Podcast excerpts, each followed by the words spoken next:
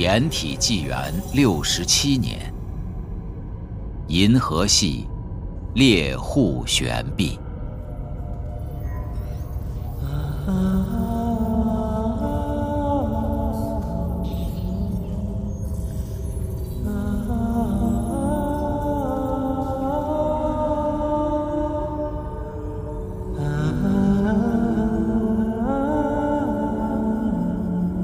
翻阅坐标数据是歌者的工作，判断坐标的诚意是歌者的乐趣。我知道，我做的不是什么大事，拾遗补缺而已。但这是一件必须做的事，而且有乐趣。说到乐趣，我们这粒种子。从母世界起航时，母世界还是一个充满乐趣的地方。但是，自从母世界与边缘世界的战争开始后，乐趣就在逐渐减少了。到现在，一万多个时间颗粒过去了，无论是在母世界，还是在这粒种子里，都没多少乐趣可言。啊，还是古典时代好啊！乐趣都写在古老的歌谣里。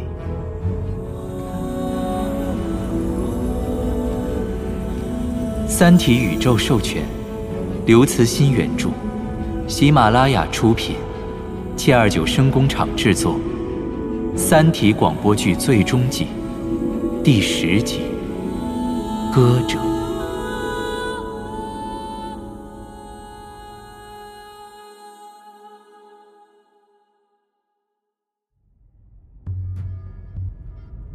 歌者没有太多的抱怨，生存需要投入更多的思想和精力。宇宙的熵在升高，有序度在降低，就像平衡棚那无边无际的黑翅膀，向存在的一切压下来，压下来。可是我们低熵体不一样，我们的熵还在降低。有序度还在上升，像漆黑海面上升起的磷火。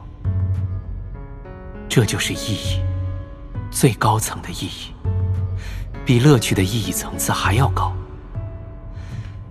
要维持这种意义，我们低熵体就必须存在和延续。至于这意义之塔的更高端吗？别想了。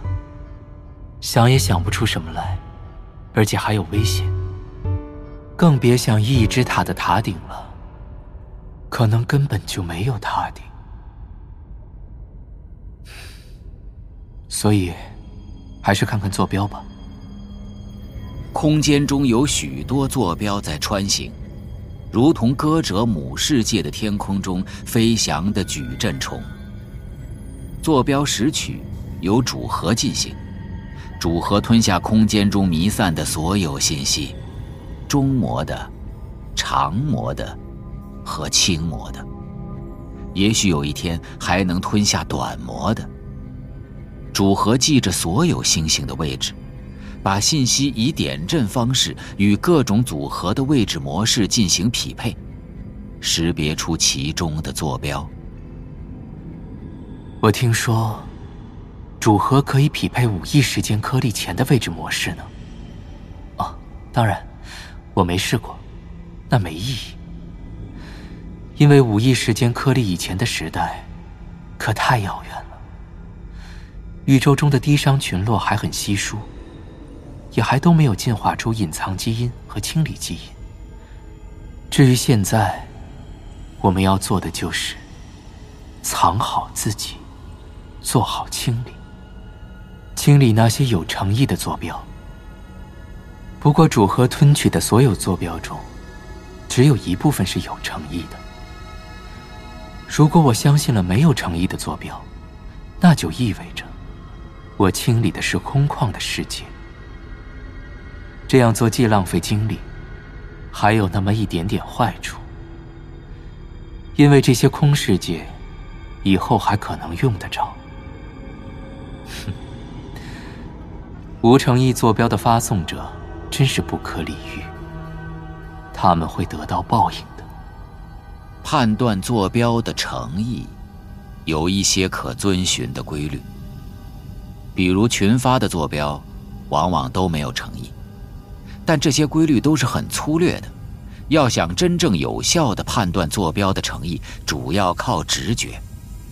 这一点，种子上的主核做不到，甚至母世界的超核也做不到。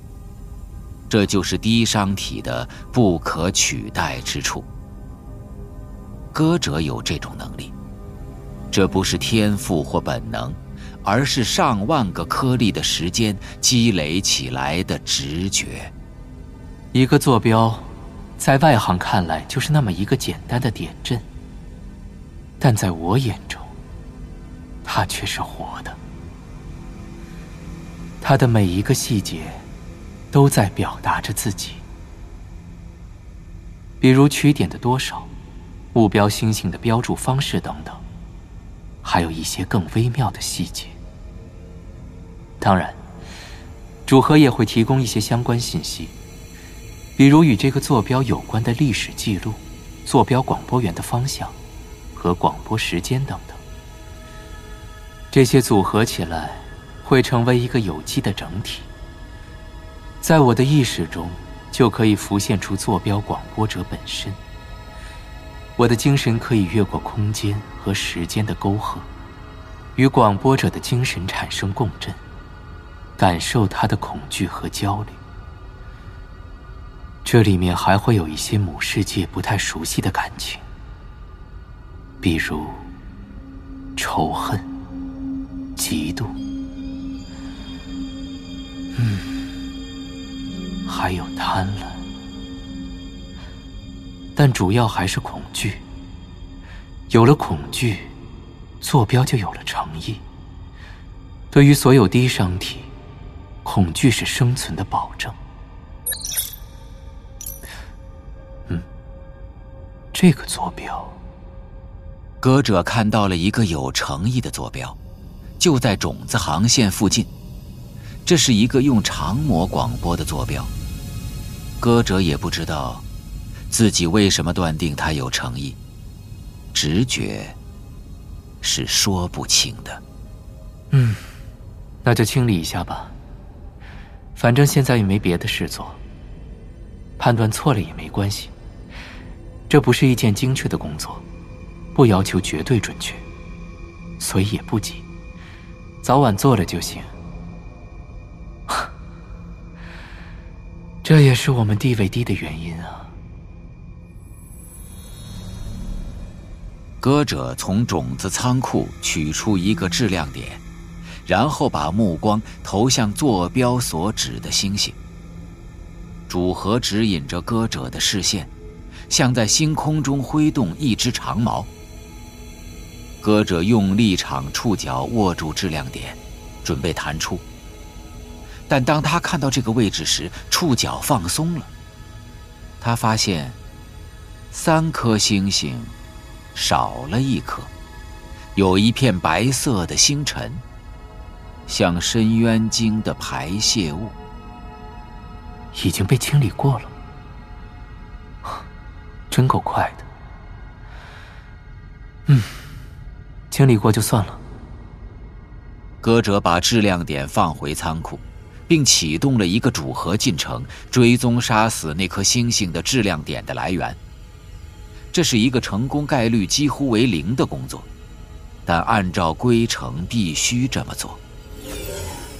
进程很快结束，同每次一样，没有结果。哦，我明白为什么清理的这么快了。歌者看到了那个世界附近的那一片漫雾。漫雾距离那个世界约半个构造长度，如果单独看它，确实难以判断其来源。但是与被广播的坐标联系起来，一眼就看出它是属于那个世界的。漫雾表明，那是一个危险的世界。看来有比我直觉更敏锐的低商体啊，这也不奇怪。长老说过，在宇宙中，你再快都有比你快的，你再慢也有比你慢的。一般来说，被广播的单个坐标最终都会被清理，只是时间早晚的问题。你可能认为这个坐标没诚意，但在亿万个低商世界中有亿万万个清理员，总有认为他有诚意的。低商体都有清理基因，清理是我们的本能。再说，清理只是一件很简单的事。宇宙中到处都有潜在的力量，只需诱发他们为我做事就行了，几乎不耗费什么。也不耽误我唱歌。如果他有足够的耐心，诚意坐标最后都会被其他未知的低商体清理。但这样对母世界和种子都不利。毕竟，他收到了坐标，还向坐标所指的世界看了一眼，这就意味着他已经与那个世界建立了某种联系。如果认为这种联系是单向的，那就太幼稚了。有谁还不知道伟大的探知可逆定律吗？如果你能看到一个低商世界，那个低商世界迟早也能看到你，只是时间问题。所以，什么事情都等别人做，是危险的。下面要做的，就是把这个已经没用的坐标。放入叫做“木”的数据库归档，这也是规程规定必须做的。当然，与它相关的记录也要一起放入，就像把死者的遗物一起埋葬。反正母世界的习俗就是这样的。嗯，死者与另一个坐标有过三次通信记录，用的还是中模。中模是通信效率最低的模，也叫原始模。长模用的最多，但据说短模也能用于传递信息。要真行的话，那就是神了。我喜欢原始模。原始模有一种古朴的美，象征着充满乐趣的时代。而且，用原始模信息编成的歌谣。唱起来很好听，不用明白歌词的意思，也没必要明白。毕竟除了坐标，原始魔的信息里也不会有太多有用的东西，只要感受它的韵律就行了。哎，这个谈心者发出的原始魔力，竟然有字义解系统。歌者看到了一个不可思议的过程。首先，由另一个坐标，也就是歌者所说的谈星者，广播了一条信息，用的是原始模广播。谈星者的低商体笨拙地拨弹他们的星星，就像母世界上古时代的游吟歌者弹起粗糙的虚琴。向收到该信息的世界致以美好的祝愿。通过以下信息。你们将对地球文明有了一个基本的了解。人类经过漫长就是这条广播信息中，包含字义解系统。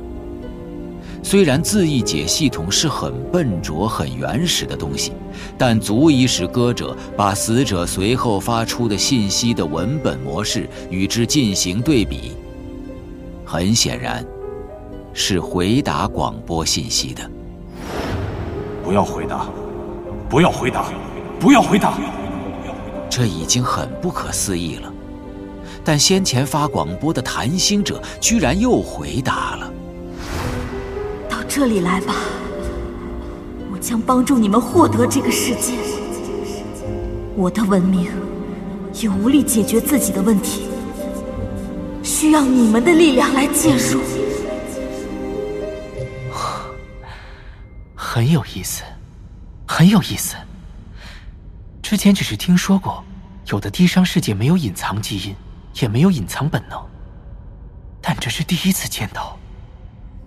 当然，他们之间的这三次通信，不会暴露其绝对坐标，却暴露了两个世界之间的相对距离。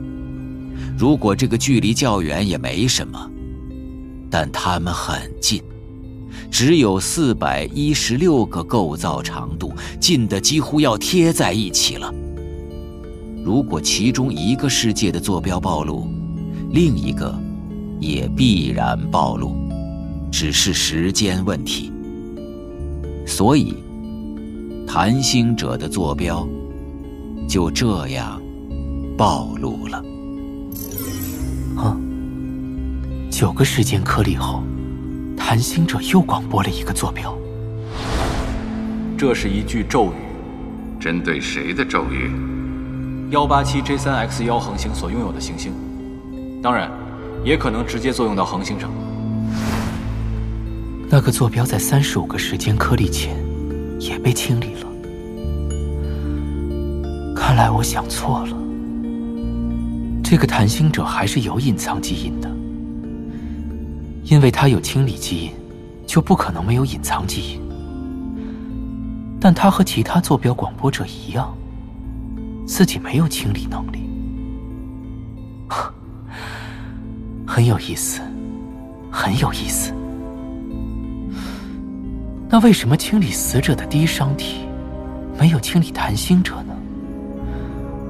嗯可能他们没有注意到这三次通信，也是。原始魔信息总是不引人注意的，但在亿万个世界里，也总会有注意到的。比如我，就算我没注意到，也会被其他低商体注意到，只是时间问题。也许他们曾注意到过，但没有隐藏基因的低商群落威胁不大。嫌麻烦吧？那他们可大错特错了。泛泛来说，假使谈星者真的没有隐藏基因，他就不怕暴露自己的存在，就会肆无忌惮的扩张和攻击，至少在死前是这样。但具体到这一个，更复杂一些。前面的三次通信，加上又一次的坐标广播。再到六十个时间颗粒后，对死者的那次来自别处的长模坐标广播，这一连串事件，构成了一个不祥的图景，昭示着危险。对死者的清除已经过去了十二个时间颗粒，谈星者应该意识到自己的坐标已经暴露，那此时唯一的选择，就是把自己裹在漫雾中。让自己看上去是安全的，如此一来，便没有人会去理他们。可他们为什么没有裹起自己呢？是没有这个能力吗？奇怪，他明明已经可以波弹星星发出原始魔广播了，这段时间足够他拥有这个能力啊。也许他只是不想这么做。如果谈心者是真的不想这么做，那他可就太危险了，比死者要危险的多。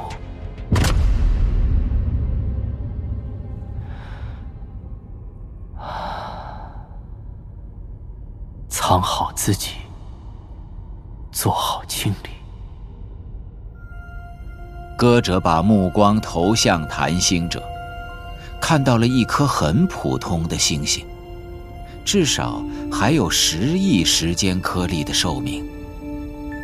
它有八颗行星，其中四颗液态巨行星，四颗固态行星。根据歌者的经验，进行原始膜广播的低商体，应该就在固态行星上。歌者启动了大眼睛的进程。他很少这么做，这是越权行为。你干什么？大眼睛现在很忙。长老，有一个低上世界，我想进些看看。你的工作，远远看一眼就足够了。只是好奇。大眼睛有更重要的目标要观测，没时间满足你的好奇。做你的事去吧。好吧。唉，总是轻视我们清理人。他们都忘了，被广播的坐标都是很危险的，比那些隐藏的大多数危险多了。好吧，好吧，那就开始清理吧。取一个质量点，不行。这个谈星者的星系结构与死者星系不同，有死角，用这两点可能清理不干净，甚至还会白费力气。长老，我需要一块二向箔，清理用。他会给吗？二向箔真的很好，别的工具都太贵太爆裂了。二向箔虽然普通，却拥有一种最硬的柔软。拥有一种能将死亡唱成一首歌的唯美。给。您这次怎么这么爽快就给我了？这又不是什么贵重东西。可这东西如果用的太多了，总是……宇宙中到处都在用。是，到处都在用。可我们以前还是多少有些节制的。现在，你是不是听到什么了？让我看看你的思想体，长老，我我只是比较关心母世界与边缘世界的战争。以前总是会有战报传过来，后来就没有了，这恐怕说明战事不顺利吧？是不是母世界已经陷入了危机？但母世界是不可能与边缘世界共存的，所以如果战争无法取得胜利。只能。原来你听到的是这个传说呀，这也不是什么罪过，都是种子上公开的秘密。长老，是不是母世界已经准备二向化了？如果真是这样，就太悲哀了。那会是一种怎样的生活？虽然我明白，在意义之塔上，生存高于一切。在生存面前，宇宙中的一切低商体，都只能两害相权取其轻。不，不要想这些了，赶紧把他们从思想体中删了。这不是我该想的，都是自寻烦恼。唱歌。对刚才唱到什么地方来着？哦，想起来了。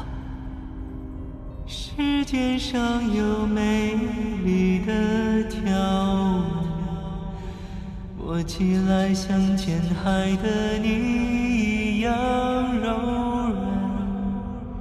它把世界涂满全。歌声中，歌者用立场触角，拿起二向箔。漫不经心的，把它掷向谈心者。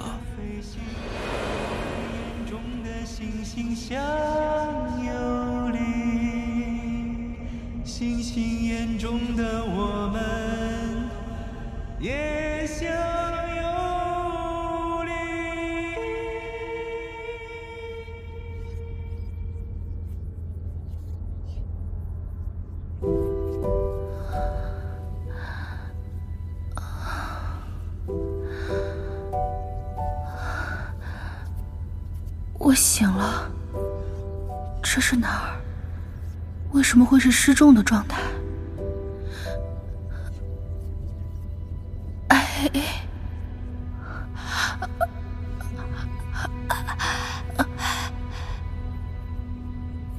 看来他也刚醒，和我一样说不出话。这个白色的球形空间，到底是？诚心发现这个空间中充满了夕照一般黄色的光，这光是从一处像气窗的圆形窗口透进来的。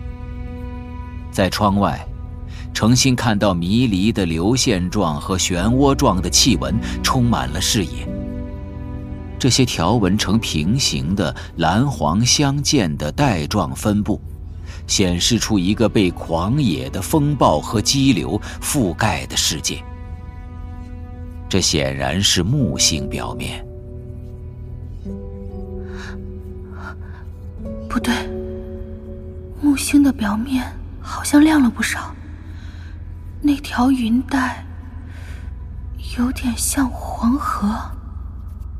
在这个背景上，程心看到一个物体，主体是一根长长的圆柱，各段粗细不同，在圆柱的不同部位还附着有三个短柱体，它们连结为一个整体，以圆柱为轴心，缓缓旋转着。这是太空城的组合体。可为什么我和太空城是静止的，木星表面却在移动？从木星表面的亮度看，现在显然处于向阳面，甚至可以看到阳光在木星的气态表面投下的太空城组合体的影子。又过了一会儿，木星的日夜交界线出现了，怪眼一样的大红斑也缓缓移入视野。我和太空城所在的地方，并没有处在木星的背阳阴影里，也没有与木星在太阳轨道上平行运行。我们现在都是木星的卫星，在围绕木星运行。我们在哪儿？不知道，好像在飞船上。你们在星环号上。你是曹斌？我都这么老了，你还能认出我呀？我们冬眠了多久？五十六年。现在是掩体纪元六十七年五月十九日。我竟然又睡了半个多世纪。这不是我们之前那艘新皇号吧？对。这是新皇号的最新一代型号，三年前才建造完成。你还好吗？还好。半个世纪前，我和碧云峰因为新环城的事被关了几年，但很快就被释放了。碧云峰呢？他去世十多年了。可是去世前，他特地嘱咐我，要给你们带个好。碧云峰，三百年了，终于可以脱离质子的监视，够野性啊！来来来，喝酒吃肉。还没感谢你救了我的命呢。但愿我没有犯错误。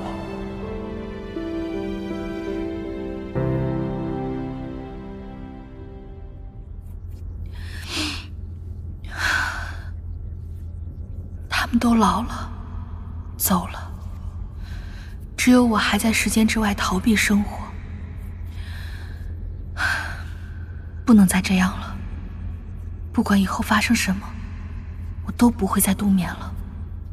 现在木星群落的大型太空城已经增加到了五十二座，大部分都形成了组合体。你们现在看到的那座。是木星二号组合体，为什么不躲在木星的背阴里了？因为太阳系的防御体系完善了不少，所以所有的城市在二十年前都成了木星的卫星。只有在出现打击警报后，才会改变轨道躲进掩体区。哦，城市中的生活又变得像天堂一样了。可惜啊，你们不能去看了，没时间了。打击警报出现了是吗？是，警报出现了。在半个世纪中，有过两次误报，都差点把你们唤醒。但这一次是真的，孩子们，我已经一百一十二岁了，可以这么叫你们了吧，孩子们？黑暗森林大击终于降临了。不对，我们从苏醒到恢复成这种状态，至少需要四五个小时。也就是说，警报发出已经有一段时间了。可为什么窗外的木星组合体二号既没有紧急解体，也没有改变轨道，还在作为木星的卫星运行？而且……为什么曹斌会这么平静？这绝不是充满自信的平静，而是绝望的平静。曹斌，你现在是在？我在太阳系预警中心。程心看到曹斌身后是一个控制中心之类的大厅，空间几乎被泛滥的信息窗口所淹没。那些窗口在大厅中到处漂浮，不断有新出现的窗口挤到前面，但很快又被后来的窗口遮盖，像溃堤后涌出的洪水一般。但大厅中的人们似乎什么也没做。那里的人有一半穿着军装，他们或者靠着办公桌站立，或者静坐着。所有人都目光呆滞，脸上呈现着与曹斌一样的不祥的平静。不应该是这样子的，这根本不像一个已经进入掩体、面对打击胸有成竹的世界，倒是很像三体危机刚出现时的状态。在行星防御理事会和战略情报局里，到处都是这种气氛和表情。那种气氛和表情，显示着一种面对宇宙中超强力量的绝望，一种放弃一切的麻木和漠然。程心看到，一个呆坐的男人，桌上的一只杯子倒了，蓝色的饮料从桌面一直流到裤子上，但他全然没有理会。在另一侧。在一个被永远置顶的显示着复杂趋势图的大面积信息窗口前，一名军人和一个平民女性拥抱在一起。那个女人的脸上有隐隐的泪光。那为什么还不进掩体？没必要了，掩体没用。光离现在距太阳有多近了？没有光力，那你们发现了什么？一张小纸条。